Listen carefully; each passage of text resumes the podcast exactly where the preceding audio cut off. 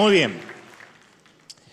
Este es una suerte de, de ADN. ADN es nuestra reunión de liderazgo, la que tenemos siempre con los líderes, con los voluntarios, donde recordamos por qué existimos, hacia dónde vamos y de qué manera vamos a llegar hasta ahí. Lo hacemos eventualmente, quizá cada tres veces al año, para recordar de qué se trata la visión, porque nuestra vida a veces parece llena de agujeros que se va perdiendo el propósito y recordar el propósito es muy sano, muy bueno.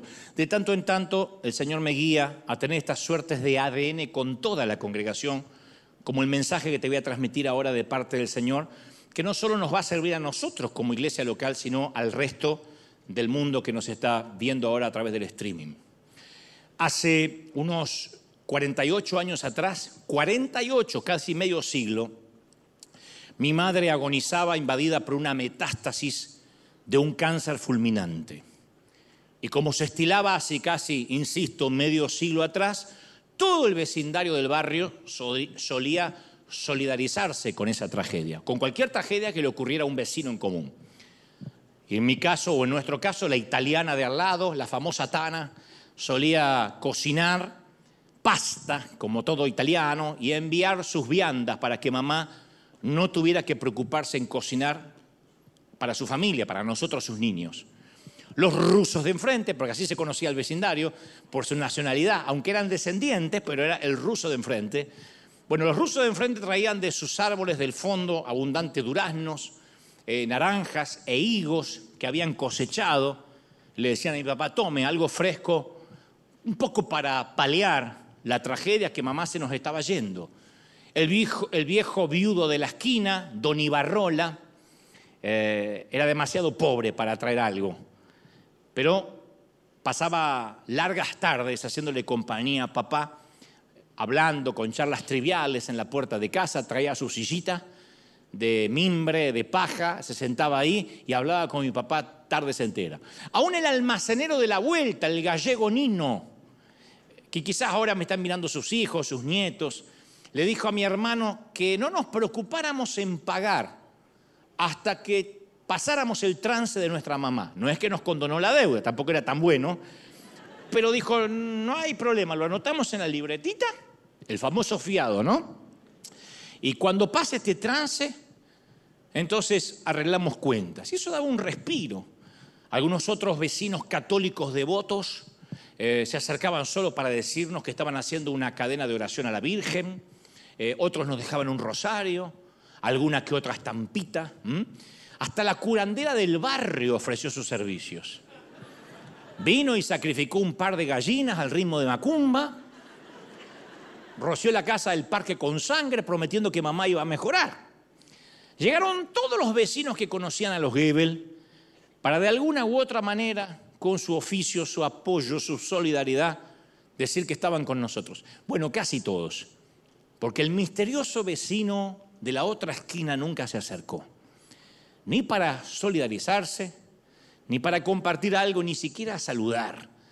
Era un vecino que nadie en el barrio sabía a qué se dedicaba, mucho menos qué hacía en su tiempo libre, porque no hablaba con nadie. Ni siquiera sabíamos cómo se llamaba. Que aquí es muy normal no saber quién vive en el departamento de junto o arriba. Pero en nuestro barrio se conocían todos. Todo el mundo sabía a qué se dedicaba, si aquella había quedado embarazada de soltera, si la otra tenía ganas de quedar embarazada. Todos lo sabíamos. Pero en este caso no sabíamos nada de él. Y los niños del barrio apostábamos que este hombre era alguna suerte de policía secreto. Otros arriesgaban que era narcotraficante. Podía ser o policía o narcotraficante, en las antípodas, cualquiera de las dos. Daba con el perfil, vestido impecablemente, casi siempre con un traje rayas, un traje gris, una corbata. Salía de tanto en tanto con su esposa de la casa, subía al auto y jamás saludaba a nadie. Y cuando el auto del misterioso vecino de traje gris pasaba enfrente de casa y mi papá estaba sentado allí con Don Ibarrola, mi papá un par de veces levantaba la mano como para saludar, pero jamás el hombre acusó recibo. Ni le correspondió en el saludo, ni siquiera como un gesto educado. De manera que todos pensábamos que sí, tal vez sea un asesino prófugo que se cambió de la identidad para vivir en el anonimato en el barrio de Billinghurst, San Martín. Bueno, eso comentaban algunas viejas eh, chusmas del barrio, más bien profetas. Y la leyenda urbana decía que si alguien descubría su identidad, el misterioso vecino estaría obligado a matarte. Finalmente, el primero de mayo de 1975, mi familia entera conoció al Señor Jesucristo, aceptamos al Señor como nuestro Salvador y mi madre fue sanada milagrosamente del cáncer. Dios le regaló 40 años más de vida a partir de ese entonces. La sanó, la restauró, impresionante. Dios me la regaló 40 años. Y mi padre, como una manera de agradecimiento, insisto, allá por 1975, cedió nuestro garage donde él guardaba su automóvil para que se hicieran servicios de evangelismo. La idea era que todo el barrio que había tratado de acompañar a mi madre en el trance hacia la muerte, ahora supieran que Jesús la había salvado. O sea, era tierra fértil para predicar. Todo el mundo sabía que se iba a morir y ahora estaba sana y había que contarlo. Y, y en aquellos servicios improvisados en el garage de casa, que yo he contado más de una vez, que había un cartelito arriba que decía, Cristo salva, sana y liberta, todos los días menos los lunes. y aunque suene espantoso, es que había servicio todos los días menos los lunes, ¿no? Este, llegó casi todo el vecindario. Y para sorpresa de todos, por primera vez en décadas, el misterioso narco de la esquina detuvo su lujoso auto en la puerta de casa. Y por un instante mi papá supuso que vino a asesinarlo. Descendió del auto con un impecable traje gris a rayas, sin mover un solo músculo, hipertérrito, circunspecto, mesurado, imperturbable, sin sonreír. Le dijo a mi padre, veo que han puesto una iglesia, me alegro que por fin hayan conocido a Cristo, estaba orando por eso. mi padre quedó mudo, no atinó a decir palabra. El narco era evangélico.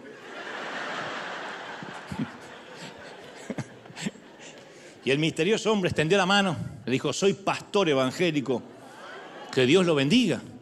Fue la primera y última vez que hablamos con él. De allí en más el barrio lo bautizó, en nuestro caso, como el evangélico de la esquina y los que lo tenían más cerca como el evangélico de al lado. Los que lo tenían más cerquita. Y desde aquel día me prometí a mí mismo que nunca me convertiría en el patético evangélico de al lado. Ese que no saluda, que no se involucra, que no ama, que no empatiza, que así como conocemos al colombiano de allá, al mexicano de la vuelta, al ruso de enfrente, es la evangélica de la vuelta por cómo se viste y por cómo no saluda. En la serie de Los Simpson, que tanto me han criticado esta semana en las redes, el evangélico de al lado en Springfield es Ned Flanders, el vecino de Homero que siempre está esperando el juicio final. Que en América Latina algunos suponen que como él va a una iglesia donde hay un reverendo, un tal reverendo Alegría, traducido al español, eh, creen que es católico, pero en realidad en la popular serie de Fox se trata de una iglesia evangélica presbiteriana, ahí va Ned Flanders. Y Ned, siempre que sale a predicar, sale con un cartel que dice, arderás en el infierno, lo cual no le gusta nada a Homero. Que esa es la base de la, de la predicación escatológica. La motivación de salvar a la gente para que no arda en el infierno, que escrituralmente está correcto, es así, yo no voy a negar el infierno. Pero cuando uno predica así, acepta a Cristo, de otro modo vas a arder en el infierno, no necesitamos involucrarnos para eso, no necesitamos amar a nadie. El que se quiera salvar se salva, el que no se quiera no se salva, es su rollo.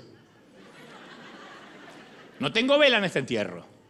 Y esta versión de la evangelización está completamente enfocada en un miedo al infierno, en ofrecer a Jesús como boleto de escape o en el peor de los casos como un seguro de vida.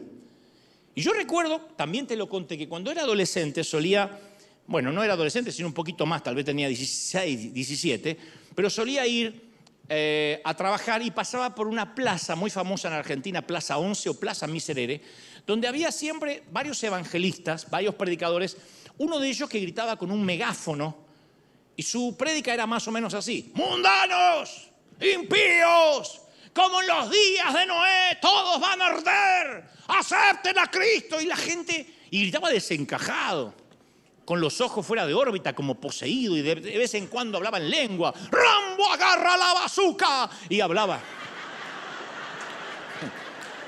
Bueno, no sé lo que decía, pero... Usa la manga larga. De paso daba doctrina. Y recuerdo que en ese momento yo no sentí ningún deseo de ser ni pastor, ni predicador, ni cualquier tipo de líder espiritual. Porque la gente lo miraba como salido de una clínica psiquiatra, mientras que aquel hombre vomitaba su, su, veneno religioso. Entonces cuando vi a este hombre degradando a todos los transeúntes en el nombre del Señor, yo sentí una convicción en el fondo de mi corazón, porque también yo a mi manera juzgaba y denigraba. Y sentí una resolución desde el interior que me dijo, yo no quiero convertirme nunca en alguien así, nunca, independientemente de la denominación. Todos tenemos la tarea de llevar el corazón de Cristo al mundo. Y para poder predicar a Cristo hay que conocer su corazón. Si no somos estos locos desencajados que amenazan con el infierno y Jesús nunca predicó así, nunca. Y nosotros hemos construido una subcultura cristiana. Hemos sido los vecinos evangélicos de alguien. Siempre. Tenemos nuestra propia música, nuestra manera de hablar, nuestra moda, nuestras películas, nuestros conciertos. Y no hay nada malo intrínsecamente en eso. Pero a veces nos olvidamos quiénes somos. Nos olvidamos qué hacemos, para qué venimos a la iglesia o para qué venimos al, templo. Una de las cosas más desconcertantes es que la mayoría de la gente no sabe qué es iglesia. No sabe por qué existe la iglesia, incluyendo los cristianos. Si uno le pregunta a una persona promedio, ¿para qué viene a la iglesia? ¿O qué le viene a la mente cuando se piensa en iglesia, vamos a recibir toda clase de respuestas. Bueno, la iglesia es un edificio, es River Arena en este caso. Bueno, es la reunión del domingo, ¿dónde me congrego? Un lugar donde se reúnen los evangélicos, dicen los que no vienen. Yo siempre suelo contar acerca de la iglesia en la que fui formado en mi niñez y durante mi adolescencia, que insisto, hacían lo que podían, lo que creían que estaba bien, pero nosotros éramos un pequeño grupo minoritario en un mundo lleno de peligros. Siempre nos sentimos así. Cualquier pequeño traspié podía alejarnos de la salvación y también caer en las llamas del infierno. Entonces era como, como que la iglesia eran las paredes de, de una fortaleza, nos ofrecía una protección del mundo, de lo mundanal, de lo que había afuera. Y recuerdo que teníamos un sentimiento de satisfacción de pertenecer a esa minoría perseguida. Nos gustaba. Qué bueno que el mundo no nos entiende. Qué bueno que el vecino de al lado nos maldice. Qué bueno que me despidieron de mi empleo por ser evangélico. Era como que teníamos que ganarnos el odio de los inconversos, basándonos en que quien es amigo de Dios, se eh, amigo del mundo, perdón, se constituye enemigo de Dios. Pero eso es una frase totalmente fuera de contexto porque el Señor nunca dijo que deberíamos hacernos odiar adrede. Pero para nosotros era muy gratificante no pertenecer al mundo. Entonces la iglesia representaba un bote salvavidas que iba en un embravecido mar llamado mundo, turbulento. No nos permitían, yo te conté, mirar televisión, era pecado jugar fútbol o ver fútbol, ir al cine, jugar al pool, leer el periódico. No podíamos leer el diario porque en el periódico venía el horóscopo. Entonces alguien podía tentarse de leer el horóscopo a ver qué le salía en Sagitario. Y la iglesia había levantado, erigido, una gruesa pared de reglas externas para protegernos del mundo pecaminoso de, de, afuera. Éramos una aldea, una aldea en medio de la ciudad. Pero como digo siempre, una religión fomentada en lo externo en la hipocresía, se desecha, se repele, tarde o temprano terminamos yéndonos, porque era un ambiente controlado, era una subcultura, un vivero. Y una y otra vez nos preguntábamos, ¿para qué pertenecemos a una iglesia? Que es la gran pregunta que se han hecho muchos durante la pandemia en el 2020. Al principio algunos sufrieron al no poder congregarse. Cuando ya promediaba junio, julio del 2020, muchos decían, ¿y para qué yo iba a la iglesia? ¿Qué sentido tiene tener que vestirme un domingo? Especialmente cuando algunos empezaron a probar el domingo comer sus carnitas, su asado, eh, reunirse con el compadre. eh, tomar de más y irse a dormir la, la siesta hasta el otro día. Entonces algunos probaron una cierta libertad o una excusa para decir, ¿para qué me voy a congregar si se vuelven a abrir los edificios? Ahora, yo sé que muchos tienen historias semejantes a la mía o se consideran traicionados por alguna experiencia mala con una congregación en el pasado. Yo he notado mucha gente dolida contra la religión organizada, mucha gente. Los artistas que vienen acá, invitados a nuestro programa de televisión, que acceden o que quieren venir al servicio, vienen con muchos prejuicios. Dicen, a ver, ¿cuándo este va a empezar a hablar de dinero? A ver, ¿dónde, está, dónde están los hilos de esta marioneta? ¿Dónde está el, eh, el secreto que hay oculto? Porque hay muchos prejuicios por malos referentes, lamentablemente.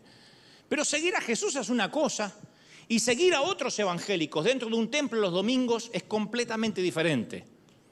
Lo trágico es que aquello que le viene a la mente a una persona promedio de la iglesia, cuando dice, ¿qué es la iglesia? Está muy lejos de ser lo que sucedió realmente en la época en que nació la iglesia.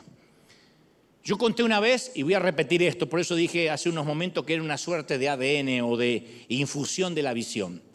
Yo conté una vez que en sus principios la iglesia era un movimiento. No, era, no había templos. De hecho, hasta cuando Pablo le escribe a la iglesia de, Corinto, a la iglesia de, no sé, de, eh, de donde sea que le escribiera, de Roma, no le está hablando a un templo, iglesia asamblea de Roma o de Corinto. Inclusive el mensaje a las iglesias no, no es mensaje a denominaciones ni a templos. El mensaje a Sardis, a la Odisea, no está hablando de templos. Era un movimiento centrado en un mensaje, en una misión mundial. La dirigían hombres y mujeres que no eran alimentados por lo que creían, sino por lo que habían visto. Ese simple hecho ponía a la iglesia en una categoría completamente diferente a cualquier otro movimiento religioso que se haya producido en la historia del mundo porque no fueron las enseñanzas de Jesús las que enviaron a sus seguidores a predicar a las esquinas del mundo antiguo. Fue la resurrección. Al ver a Jesús resucitado y al ver la tumba vacía, salieron como testigos oculares a contarle a todo el mundo lo que habían visto. Entonces los hombres y mujeres que conformaron el núcleo de la iglesia primitiva no eran un grupo seguidores de una doctrina o me dijeron que, eran testigos de un acontecimiento. ¿Me siguen, sí o no? Testigos de una tumba abierta. Y nosotros con los años, ustedes dirán, pero yo no vi la tumba abierta. Claro, por eso le fuimos quitando poder al movimiento, le fuimos quitando la movilidad al movimiento. El problema de la iglesia es que una vez legalizada, fue organizada, insoportablemente organizada. Y lo que empezó como testigos oculares de lo milagroso, se volvió institucional. Y al cabo del tiempo la iglesia tiene menos movimiento y más establecimiento. Le preguntas a cualquiera, ¿qué es una iglesia? Ah, las que están en la esquina. Donde vienen los evangélicos que te estacionan en cualquier lado y en la puerta del garage. Hoy dice la palabra iglesia y muy pocas personas piensan en un movimiento. En un movimiento solidario, por ejemplo. Muy pocos. Y el término griego, traducido como iglesia y la cual se deriva la palabra en español es eclesia o eclesia, que algunos creen que significa iglesia. No, eclesia no significa iglesia. De hecho, no es un término religioso. Eclesia no es un término religioso. Se refiere a ciudadanos convocados a una reunión con un propósito cívico. Se usaba para referirse a los soldados, convocados para un propósito militar. El César decía, hagamos una iglesia con mis legiones. Una iglesia era reunirse para ver cómo iban a atacar, para tener una estrategia. Eso era una iglesia. Uy, los soldados están teniendo una iglesia, una reunión, una asamblea. Una asamblea de gente convocada para un propósito, no había edificio. Entonces, la palabra iglesia nunca fue un lugar, nunca fue un movimiento. Y los oyentes de Jesús estaban muy familiarizados con esta palabra, porque él dijo, yo voy a fundar mi iglesia, mi movimiento, sobre mí, sobre yo mismo. Y tanto en la literatura universal como en la sagrada, la palabra iglesia es una reunión de gente unida por un propósito común, por algo que le es común a todos. Si la palabra griega significa reunión, eclesia significa reunión, ¿por qué nadie la tradujo como reunión en la Biblia?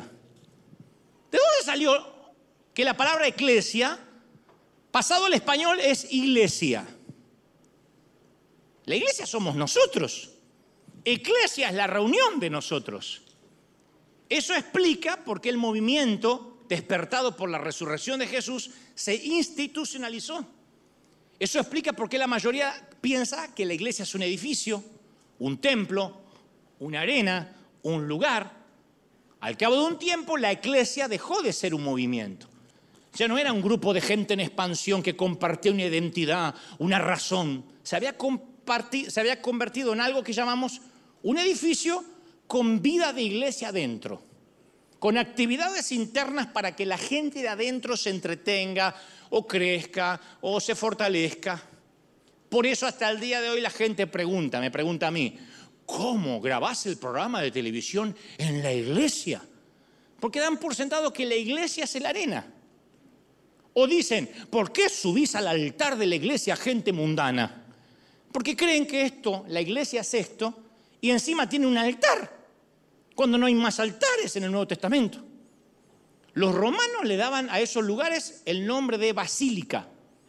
De allí fue tomado por Italia, por Roma, para nombrar basílicas a las grandes catedrales. Basílica eran los edificios públicos, el lugar oficial de reunión. El César se reunía en la basílica, sus soldados en la iglesia, afuera. ¿Me siguen, sí o no? Ustedes dirán, ¿y eso a mí qué me importa? Ya vamos a llegar. Las culturas góticas o germánicas usaron la palabra kirika. Dice, ¿y eso qué es? Bueno, que se convirtió en Kirche, en el alemán moderno, Kirche. La palabra Kirche es casa del Señor. Y ahí sí se usaba en Alemania para decir, esta es la casa del Señor. La palabra iglesia no es una traducción del griego, es una sustitución del griego. Y es una mala sustitución. El término alemán Kirche y el vocablo griego eclesía son dos conceptos diferentes, antagónicos. Esto es una Kirche. La eclesía es el movimiento, pero la palabra iglesia no aparece. Una eclesía es una reunión de personas con un propósito determinado, con un movimiento. Las puertas de la Kirche se pueden ver. Las puertas de la eclesía de Jesús no se pueden ver. Entonces, con los años, la iglesia ya no era un movimiento edificado sobre la comprensión de quién es Jesús, sobre que la tumba está abierta, se había convertido en un sinónimo de un local. Entonces la pregunta siguiente es, sabiendo esta información, ¿nos estamos moviendo o nos estamos reuniendo? Porque si solo nos estamos reuniendo, somos, para muchos, el evangélico de al lado. Con pinta de narco o de policía secreto en el mejor de los casos. ¿Estamos marcando la sociedad o solo nos estamos dedicando a celebrar cultos?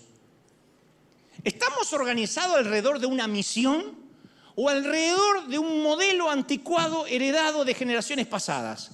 ¿Somos eclesía o nos conformamos con ser kirche?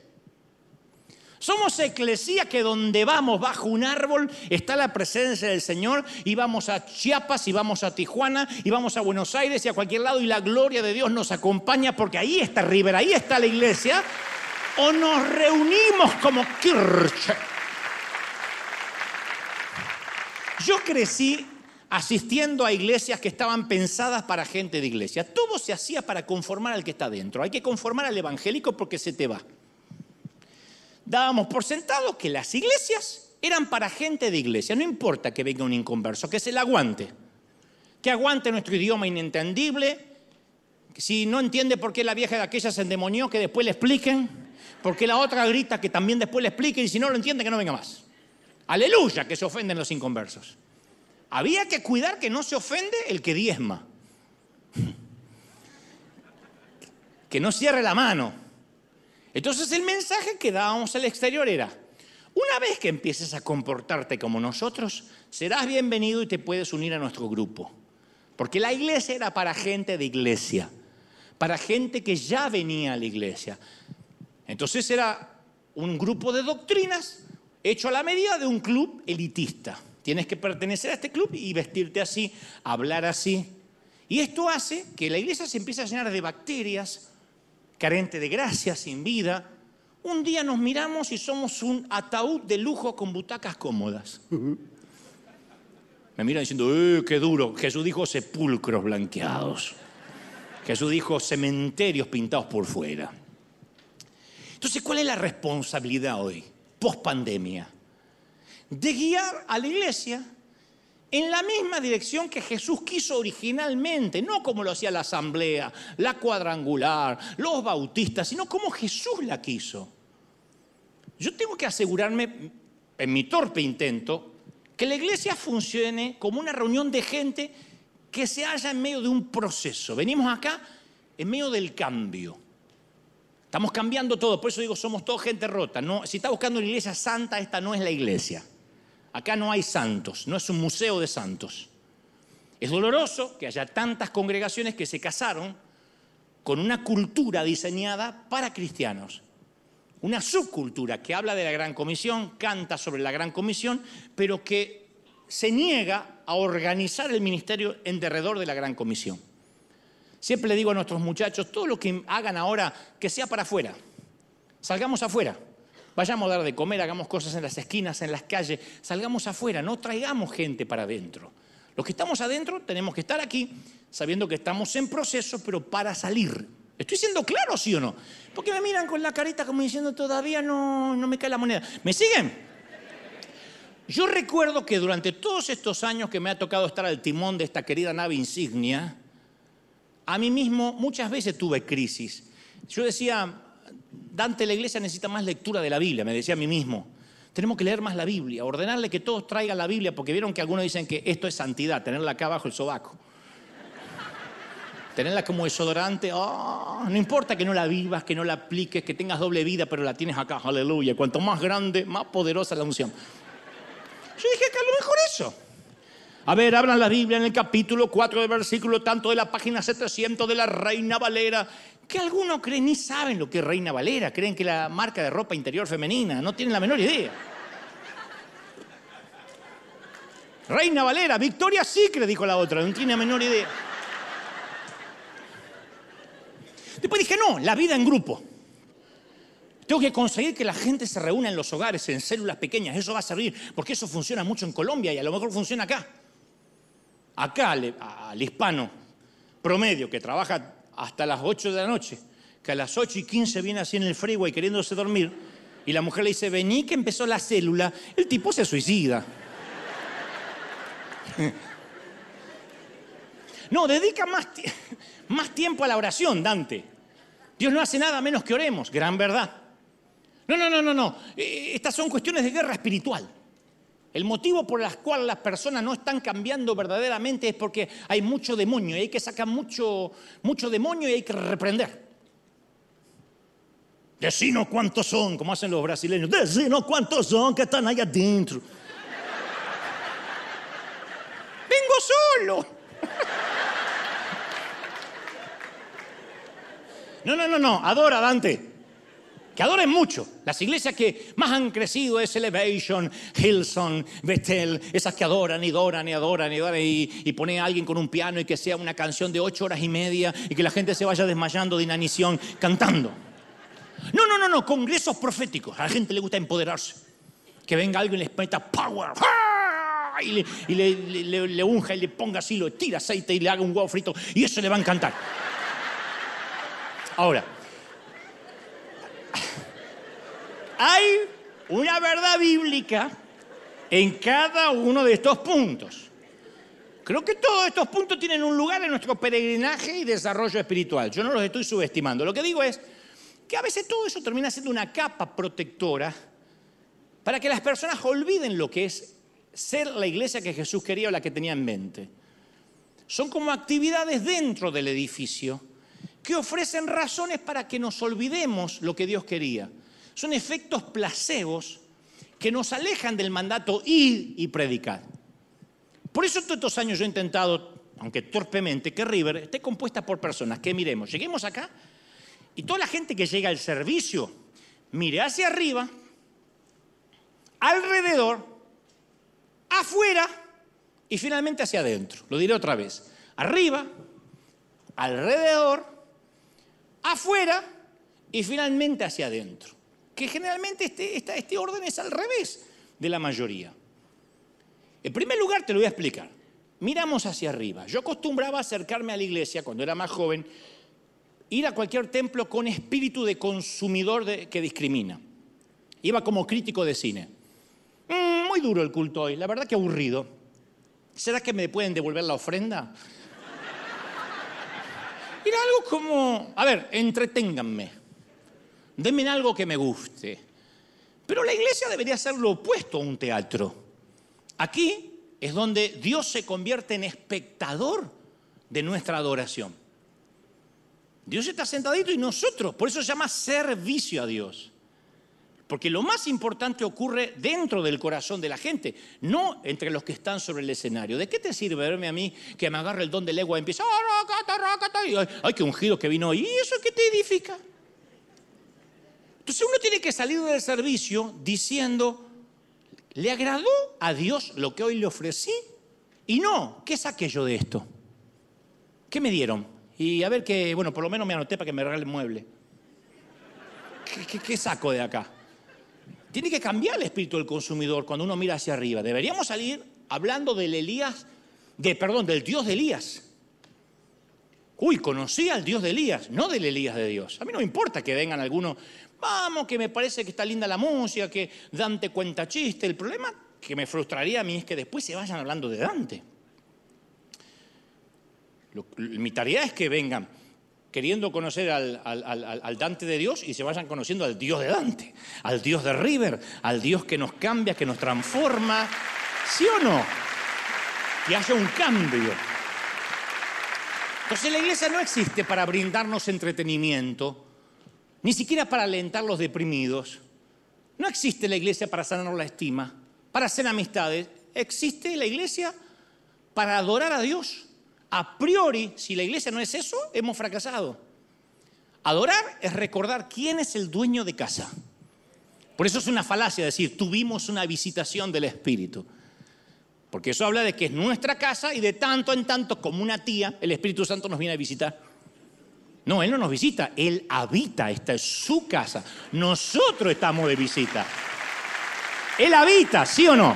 En nuestros corazones, entonces en la iglesia yo puedo mirar hacia, hacia el stage como un espectador o puedo mirar hacia arriba, hacia Dios. Si miro como un espectador no me va a gustar lo que vea.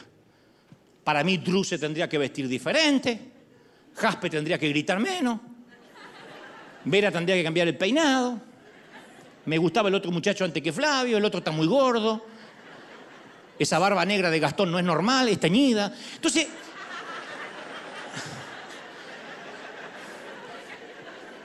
Esas cosas nos distraen porque venimos a ver un show.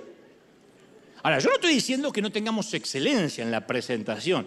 Digo, el mismo Dios que se tomó el trabajo de especificar los detalles concernientes a los sacrificios de los animales de los israelitas, le dijo en un momento, yo no necesito un buey, un buey de tus establos, o las cabras de tu corral, porque todo animal del bosque es mío y el ganado de mis colinas. A ver si nos entendemos. Cuando, cuando ellos se centraron en los aspectos exteriores de la adoración, erraron el blanco. Dios estaba interesado en un sacrificio del corazón. Está buena la excelencia, pero la excelencia por sí sola no hace nada. La excelencia por sí sola es un concierto de Luis Miguel, o de Bublé, o de Shakira. Menos Bad Bunny, todo el resto. Por eso aprendí que no tengo que ir a la iglesia como un crítico o a emitir juicios estéticos. Yo lo aprendí hace muchos años. A ver, a ver, a ver qué me dan. No, ahí el espectador es Dios y dice, a ver qué me venís a dar. A ver, Dante, ¿qué me venís a dar? Te bendije toda la semana, te traje con salud, te protegí. ¿Qué me venís a dar? No a ver qué me dan. Porque después entramos en una vorágine que a la gente hay que darle cuidado de niños y aparte hay que esperarlos con un Starbucks y aparte hay que regalarle cosas. Y hay que guardarles el asiento. Y ponerle un policía que le saque el trancón del tránsito. Si no, no te viene. Los que venimos no somos los importantes, sino que venimos a hacer un servicio a Dios, adorarle a Él, no a la gente. ¿Estamos de acuerdo? Miramos arriba. En segundo lugar, miramos alrededor. Yo cuando era jovencito buscaba o cometía el error de buscar iglesias compuestas con gente parecidas a mí. Otro gran error. Estoy buscando una iglesia con gente que piense como yo, que se vista como yo, que luzca como yo. Yo procuraba encontrar una iglesia que tuviera mi nivel de educación, el mismo trasfondo bíblico, la misma preferencia musical, litúrgica. Y estaba repitiendo el mismo error de la iglesia de mi juventud, que socavaba cualquier intento de diversidad. Mi iglesia no admitía ninguna persona vestida diferente. Los diáconos echaban a una dama si venía con la falda corta, así no se entra a una iglesia, y la mandaban a mudar, así fuera la primera vez que la dama pisaba. Obviamente no volvía con una falda más larga, no volvía más. Nos burlábamos del estilo emocional de esas congregaciones que aplaudían, arremetíamos contra los bautistas conservadores que tenían otra idea diferente de los dones del Espíritu decían que iglesias muertas. Así que tuve que aprender a mirar a mi alrededor, así como tuve que aprender a mirar hacia arriba. Dios siempre quiso que nosotros adoráramos entre personas que decididamente no se parezcan a nosotros. Porque nosotros nos olvidamos con mucha facilidad que la iglesia fue la primera institución de la historia del mundo que colocó en un nivel de igualdad a judíos, gentiles, esclavos, libres, hombres y mujeres. Pero sin embargo siempre buscamos una congregación que esté compuesta con gente como yo, y no me refiero a etnia ni raza, a mí me gusta River, porque a mí me molestaría mucho ver gente uniforme. a mí me molestaría mucho ver que todas las damas se vistan iguales, que todas usen calcetines por acá, un rodete gigantesco. Si alguien lo quiere usar está bien, tampoco la vamos a discriminar. Pero me molestaría que haya como una subjetividad de tienes que cambiarte de ropa para venir acá. Porque yo me crié con hermanas así, con unas faldas por acá y unas lenguas bífidas. Yo las vi. Entonces la iglesia perfecta no existe, porque tanto el pastor como su gente está compuesta con gente como nosotros. Y si encontramos una iglesia, como digo siempre, perfecta, al llegar nosotros la fregamos. No exijamos perfección si no la podemos ofrecer. ¿Quién de acá ofrece perfección? ¿Quién dice, ay, ay, ay, estoy buscando la iglesia perfecta? Porque yo soy un esposo perfecto, un marido perfecto, un hijo perfecto todo veo bien, estoy lleno de Dios, no sé cómo Dios no me arrebató, me deja vivir entre los mortales. Entonces sí. Pero si no ofreces perfección, ¿por qué no vas a exigir? ¿Por qué? Si nadie de nosotros puede ofrecer perfección, ¿por qué lo exigimos? Yo no puedo exigirle a ustedes perfección. Puedo decirte, vamos a crecer, vamos a madurar, vamos a dejar que Dios nos moldee, pero decirte, sé perfecto, si yo no tengo una perfección que avala o me, respalda para exigírtelo. Entonces yo aprendí a mirar para arriba, a mirar alrededor, mirar hacia afuera. Tercero, la iglesia es la única sociedad corporativa del mundo que existe para el beneficio de aquellos que no son sus miembros. El beneficio es para los que no, somos, no son miembros. Cuando venimos es para servir a otros. Entonces ahí uno deja de pensar en servirse a sí mismo. Recuerden al Señor. Yo no vine para que me sirvan, vine para servir.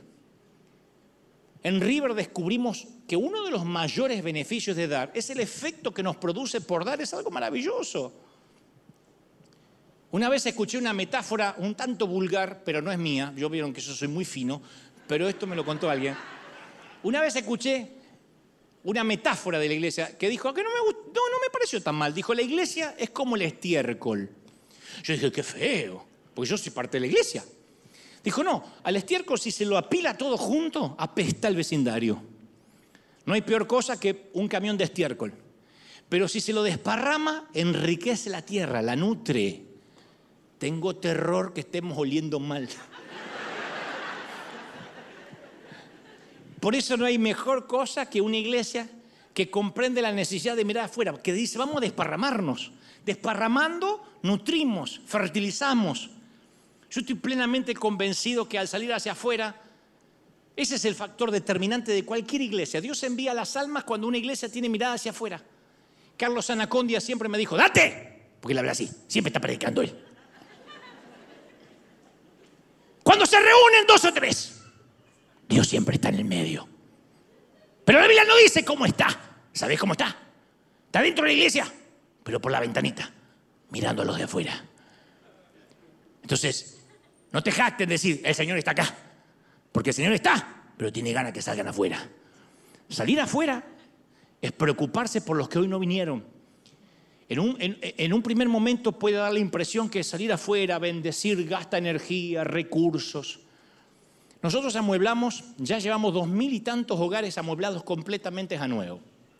Invertimos mucho dinero, claro, porque tenemos que pagar un warehouse, le digo a la gente afuera, es como un gran depósito, tenemos que pagar eh, varios empleados que están allí trabajando, la logística, los camiones, tuvimos que comprar camiones, pagarle a esos empleados para que vayan a mueblar casas. Y la mayoría de los muebles nos lo donan nuevos, ni siquiera tienen defectos.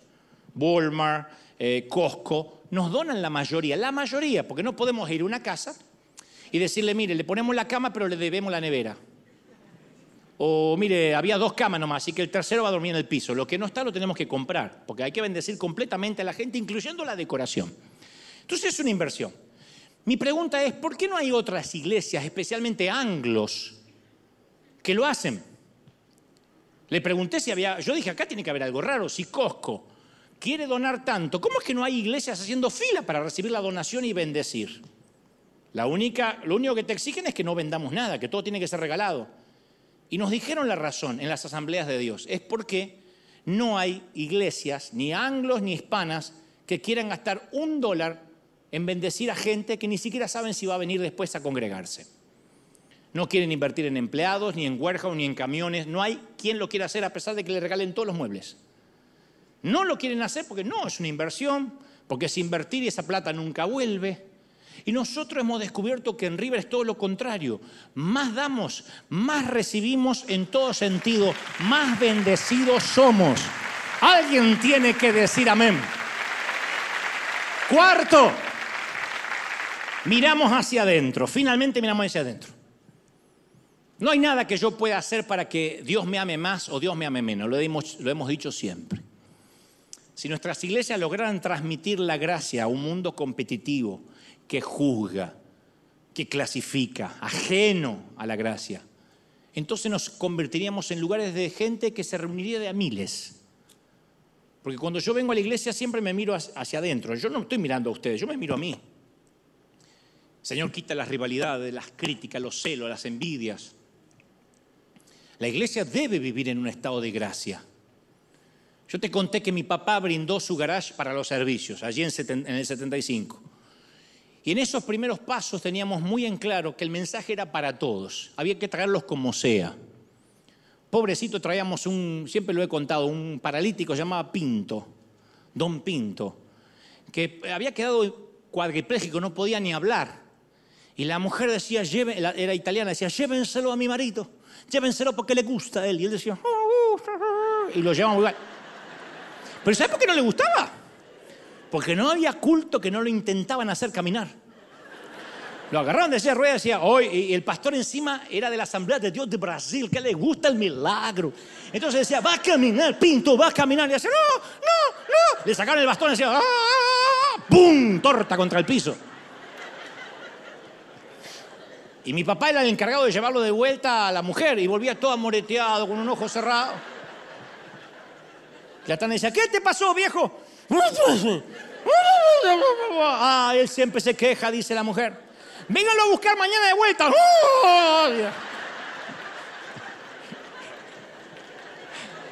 Bueno, nunca caminó, pero, pero que practicamos, practicamos. Se dejó morir porque no quería que le hicieran caminar más. Y, y yo recuerdo en particular a otro, Vicente se llamaba. Un hombre que siempre venía borracho y además no estaba bien de la cabeza, que era una pésima combinación, porque todas las iglesias tuvieron alguna vez a un Vicente. Si Vicente llegaba con un par de copas encima, que eso para él era sobrio, un par de copas, era manejable. Si después, llegaba después de haberse ingerido un vino, esos que vienen en, en, en cartón, el famoso tetrabric, la iglesia se podía convertir en un lugar más emocionante que de costumbre. Él comenzaba a saltar de atrás desde los bancos hasta llegar al púlpito. Podía levantar las manos durante un himno y, y gritar gestos obscenos y después se sentaba. O en medio del silencio decía, ¡Que viva la Virgen! ¡Al cuerno el diablo! Y ahí lo tenías que hacer callar porque no sabía lo que venía. O podía caerse dormido para atrás con el banco y se llevaba a las tres hermanas que estaban con él, que quedaban las- con las patitas así. No, era. Era Disney. Y a Vicente se lo habían echado de dos iglesias. Pero era nuestro borrachito. Tenían la esperanza que un día quizás Dios lo iba a tocar. Si Pinto caminaba, él podía dejar el alcohol. Y algunos miembros de la congregación comenzaron a ofrecerse para llevarle a comprar algo de ropa. Otros le invitaban a comer. Muchas veces pasaba Navidad con alguna familia de la congregación. Después de un par de años alardeó de su talento musical que en sus años mozos y jóvenes él solía tocar serenatas con la guitarra. Entonces resultó, como era de esperarse, que no tenía ninguna habilidad musical. Pero después de haberle tomado la prueba, ¿quién le dice que no? Así que el líder de alabanza le dijo a Vicente que podía estar entre los demás si mantenía su guitarra eléctrica desenchufada. Así que él estaba en medio de ellos, tocaba la guitarra, la que gracias a Dios no producía ningún sonido. Contra todo pronóstico, la historia de Vicente tuvo un final feliz. Se sosegó, se, se, civilizó bastante, comenzó a pedir ayuda a gente de la iglesia cuando sentía que la locura le volvía, y hasta se casó con una viuda vitalicia de la congregación. La iglesia, lo de vitalicio es para entendidos, la, la- iglesia le llega a personas que no la merecen, y para mí Vicente llegó a representar lo que es la gracia por excelencia. Porque en toda su vida jamás había invertido toda esa energía y la preocupación en él. Nadie, no tenía familia, no tenía trabajo, no tenía estabilidad. La iglesia para él era el único lugar estable. Él esperaba todo el día ir a la iglesia. Y lo habíamos aceptado a pesar de que había hecho todo para ganarse el rechazo. La iglesia no se dio nunca vencida por, con Vicente. Le dio una segunda oportunidad y una tercera y una cuarta y una quinta.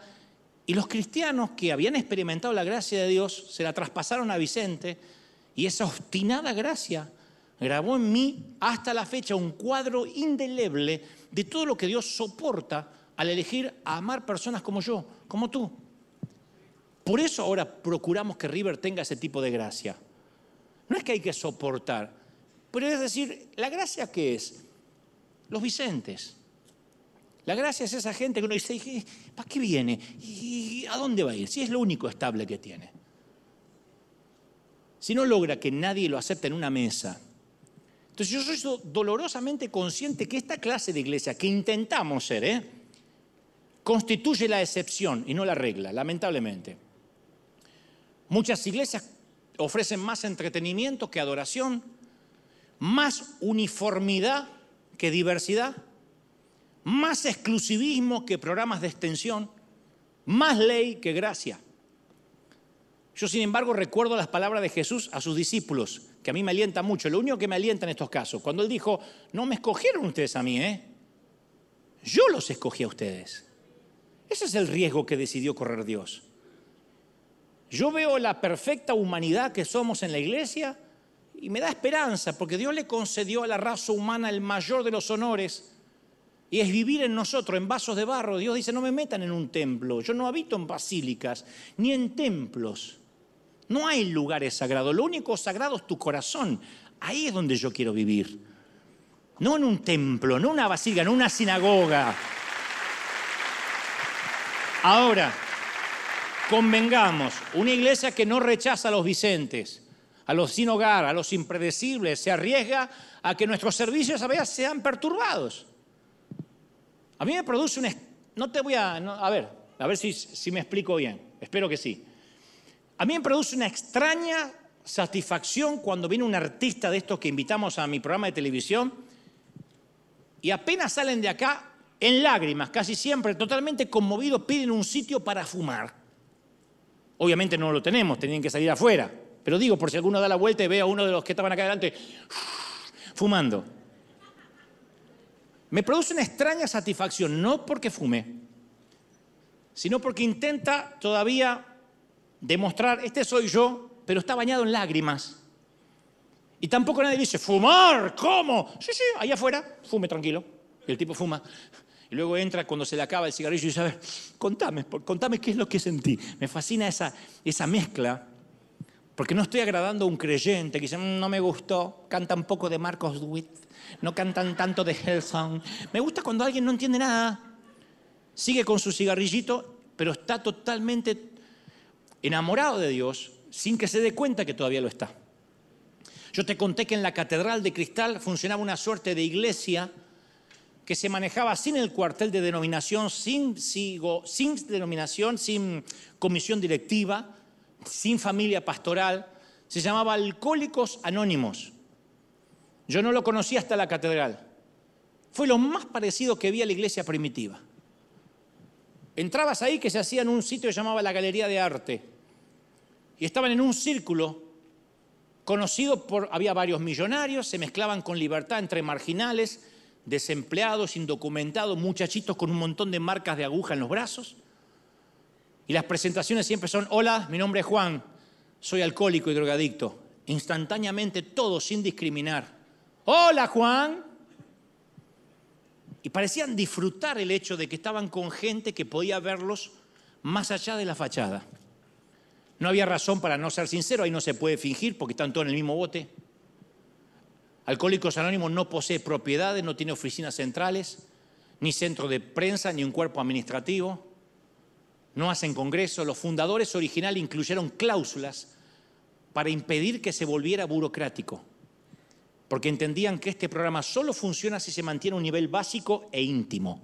Ellos piden una habitación, que les den un lugar, no quieren alcohólicos anónimos, no quieren, no quieren institucionalizarse, porque ellos creen que un alcohólico que dedica su vida a ayudar a otro alcohólico es quien lo puede sacar adelante.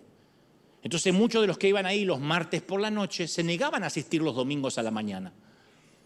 Porque decían, no, yo siento que los que vienen a la mañana los domingos tienen un aire de superioridad. Son místicos. Uno de ellos me dijo, un día intenté ir y me dijeron que me sentase en el fondo porque yo olía mal y que regresara otro día mejor bañado y vestido. Por eso el fundador de Alcohólicos Anónimos basó su programa en una declaración básica. En mi momento de debilidad yo no necesito un trago, lo que necesito es otro alcohólico que me ayude a salir. La iglesia debería ser un sitio donde diga, mis momentos de debilidad yo no necesito pecar, necesito otro pecador que me ayude a no pecar, que me diga, estoy contigo, vamos a salir juntos de esto.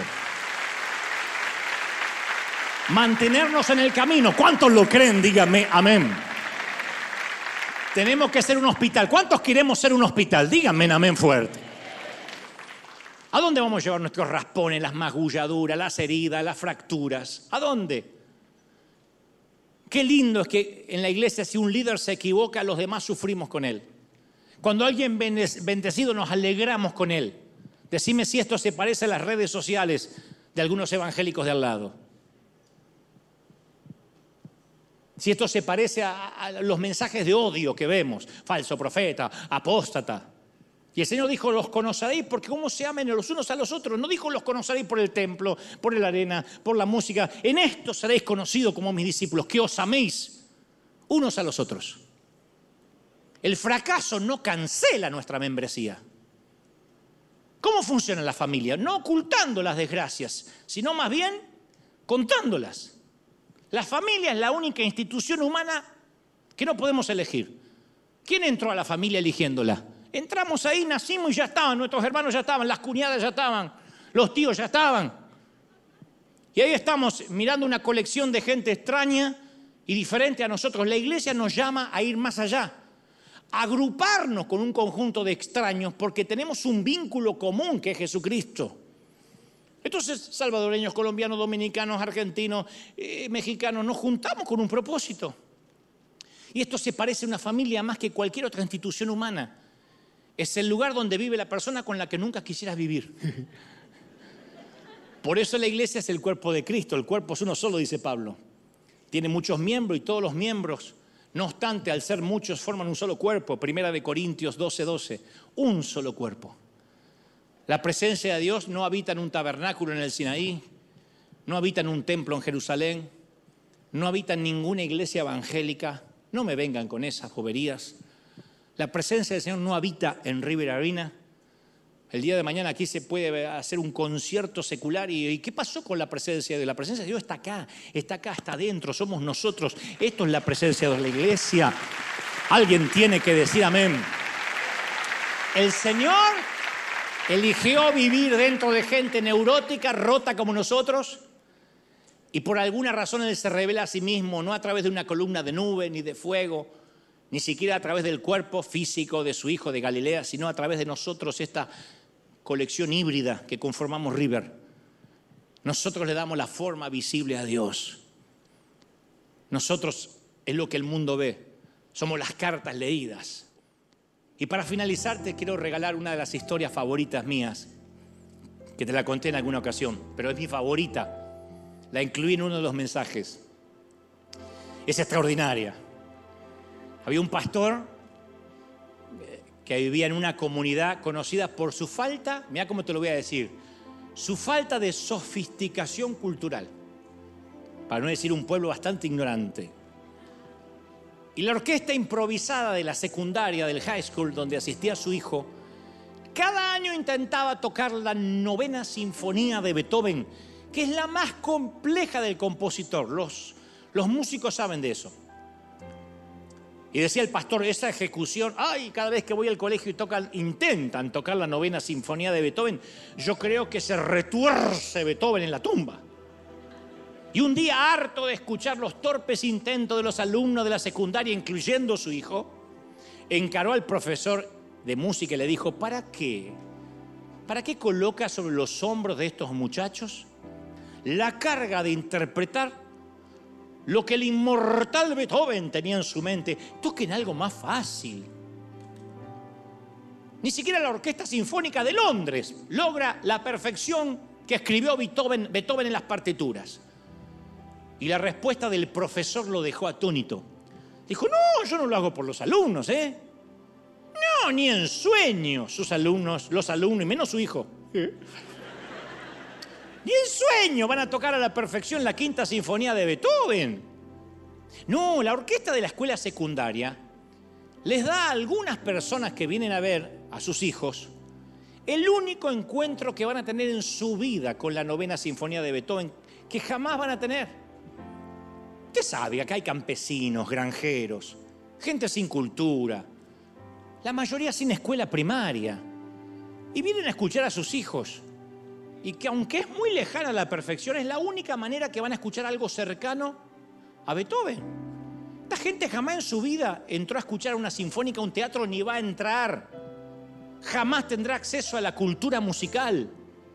Y yo les doy la oportunidad, aunque torpe, de acercarse lo más posible a lo que Beethoven tuvo en la mente. Y yo me recuerdo esta analogía respecto a River cada domingo aunque nunca logremos transmitir lo que el compositor tenía en la mente, no hay otra manera que esos sonidos sean oídos en la tierra.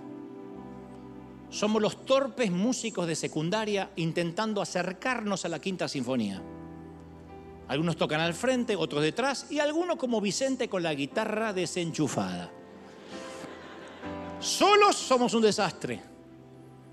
Ninguno de los predicadores que sueles criticar, incluyéndome a mí, Hemos sido elegidos por capacidad, por santidad, por talento, doy fe de eso, pero somos los instrumentos a veces desafinados que Dios utiliza.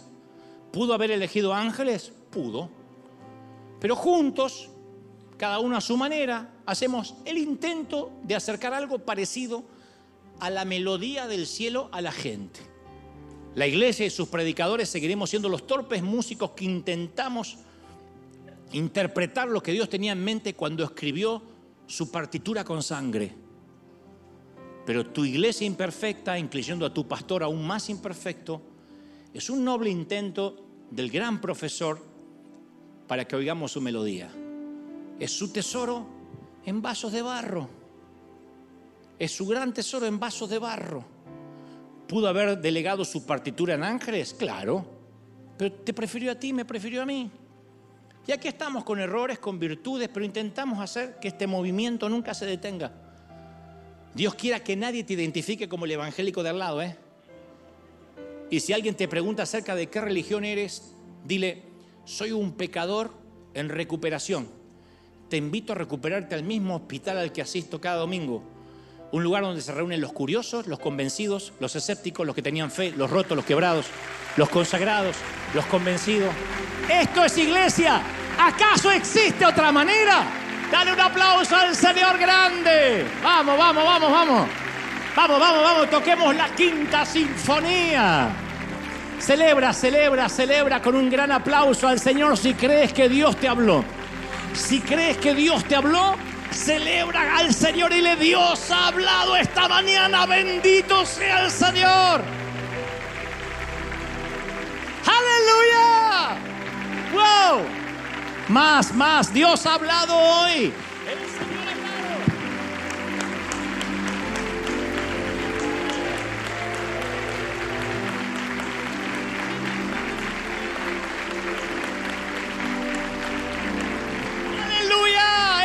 Está en casa. El Rey habita en nuestros corazones hoy. Puedes sentirlo. Aleluya. Me gustaría que aquí en el resto del mundo todos repitamos esta oración. Di conmigo, Señor Jesús, entra en mi corazón. Perdona mis pecados. Fuerte, anota mi nombre en el libro de la vida. Ayúdame, Señor a ser mejor, a ser santo, a seguirte hasta el fin de mis días. Ahora sí, levanta tus manos, quiero orar por ti. Vamos a orar todos juntos. Aquí los que están en casa, los que están en otras partes del mundo, vamos a orar. Yo quiero escuchar la oración. Somos miles aquí en este servicio de River Arena. Vamos a orar para empezar a mirar hacia afuera, para mirar alrededor, para mirar hacia adentro, para mirar hacia arriba. Vamos a decir, Señor, cambia nuestra manera de ser iglesia. Todos orando, todos orando, todos, todos, todos, todos, todos, todos. Dile, Señor, algo va a pasar esta este momento, esta mañana, tarde o noche, donde nos estén mirando ahora. Estoy orando, vamos, vamos, vamos. Ahora sí, los que tengan el bautismo del Espíritu intercedan como conviene. Estén orando, estén clamando, digan, Señor, algo está cambiando en nosotros. Somos una iglesia de evangelismo, una iglesia de avanzada, una iglesia que va al frente. Como dijo alguien, una iglesia con traje de etiqueta para una buena primera cita, para que la gente te conozca, Señor. Y luego otros seguirán sus caminos y buscarán otras congregaciones, pero somos aquellos que mostramos un Señor que abraza, un Señor que ama, un Señor que no juzga, no discrimina, un Señor que acepta los diferentes, los distintos. No importa lo que el mundo diga, Señor, envíalos del norte, del sur, del este, del oeste envía a la gente católica, envía a los musulmanes, los reformados, los presbiterianos, testigos de Jehová, los agnósticos, los ateos, envía de todas las naciones, Señor, habrá asistencia, habrá amor, habrá amistad, habrá gracia para los perdidos. Yo lo creo, Señor. Vamos, levanta las manos. Dile, Señor, quiero ser un agente de cambio. Quiero ser sal donde hay sin sabor. Quiero ser luz donde hay tinieblas. Todos orando, todos, todos. Yo quiero escucharte, iglesia. Comienza a clamar ahora. Ora y dile al Señor, haz en mí un agente de cambio. Un agente que transforme. Alguien diferente, pecador ayudando a otro pecador. Estamos en crisis, estamos en problemas, pero no dejamos un soldado herido atrás. Y no te dejo atrás. Se supone que soy tu pastor y estamos juntos en esto. No te dejo atrás iglesia, levanta las manos y bebe. Dile, Señor, estoy recibiendo esta palabra. Recibo esta palabra. Oh, todos, todos, todos, todos. Todos orando, todos clamando. Diga, Señor, hay nuevas cosas. Hay nuevos caminos que se abren. Viene un tiempo nuevo para la iglesia. Aquí en el mundo, en las iglesias de todo el continente, de toda la región. Un tiempo donde Dios dice, mi gracia será derramada y yo enviaré los que van a ser salvos. Y habrá filas y habrá gente haciendo líneas para entrar en las congregaciones donde no se discrimine. Yo, dice el Señor, mi espíritu los transformará. No subestimemos lo que el Señor puede hacer. No subestimemos lo que el Espíritu Santo puede hacer. Reciban ahora, recibe, levanta las manos y dile, Señor, estoy recibiendo este mensaje. Este mensaje transforma mi vida, mi mente, mi alma. Padre, he predicado lo que me has dicho que diga. He transmitido a este tu pueblo lo que me has dicho que diga a los que están nuevos, a los que están por primera vez. Gracias Señor por ser este grupo maravilloso de gente que llega a los perdidos. A los que hoy te han recibido, a los que de otras partes del mundo están recibiendo esta, esta presencia tuya, este cambio de corazón. Oramos y pedimos bendición para todo lo que va a venir. Declaramos bendición en todas las áreas. Di conmigo y en tu casa también. Me encantaría en los últimos minutos. Di conmigo, Señor Jesús, ayúdame a ser iglesia, la que tú querías. Ayúdame a ser eclesía. Fuerte, ayúdame a ser eclesía. A predicar, a llevar las buenas nuevas al perdido, al oprimido. Libertad a los cautivos. Amén, amén y amén. Lo creo, lo declaro, lo confirmo. ¿Pueden sentir que el rey está en casa, sí o no? Dale, dale, dale una celebración gloriosa al rey de reyes. Qué pena que tenemos que terminar, si no nos quedaríamos cantando más tiempo. Que Dios te bendiga, que Dios te guarde hasta el domingo que viene. Chao, Iglesia. Chao, River. Firme como talón de oso. Chao, chao, chao, chao.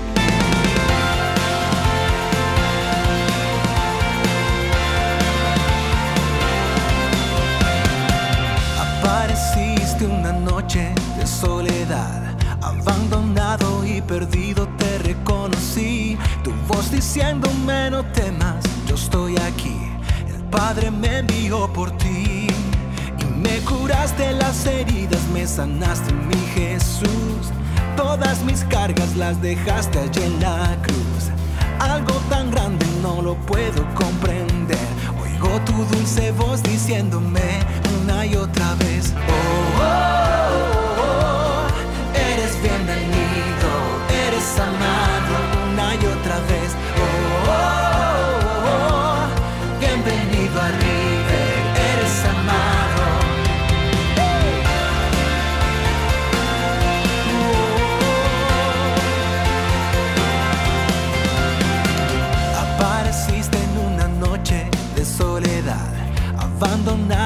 perdido te reconocí. Tu voz diciéndome no temas, yo estoy aquí. El Padre me envió por ti y me curaste las heridas, me sanaste mi Jesús. Todas mis cargas las dejaste allí en la cruz. Algo tan grande no lo puedo comprender. Oigo tu dulce voz diciéndome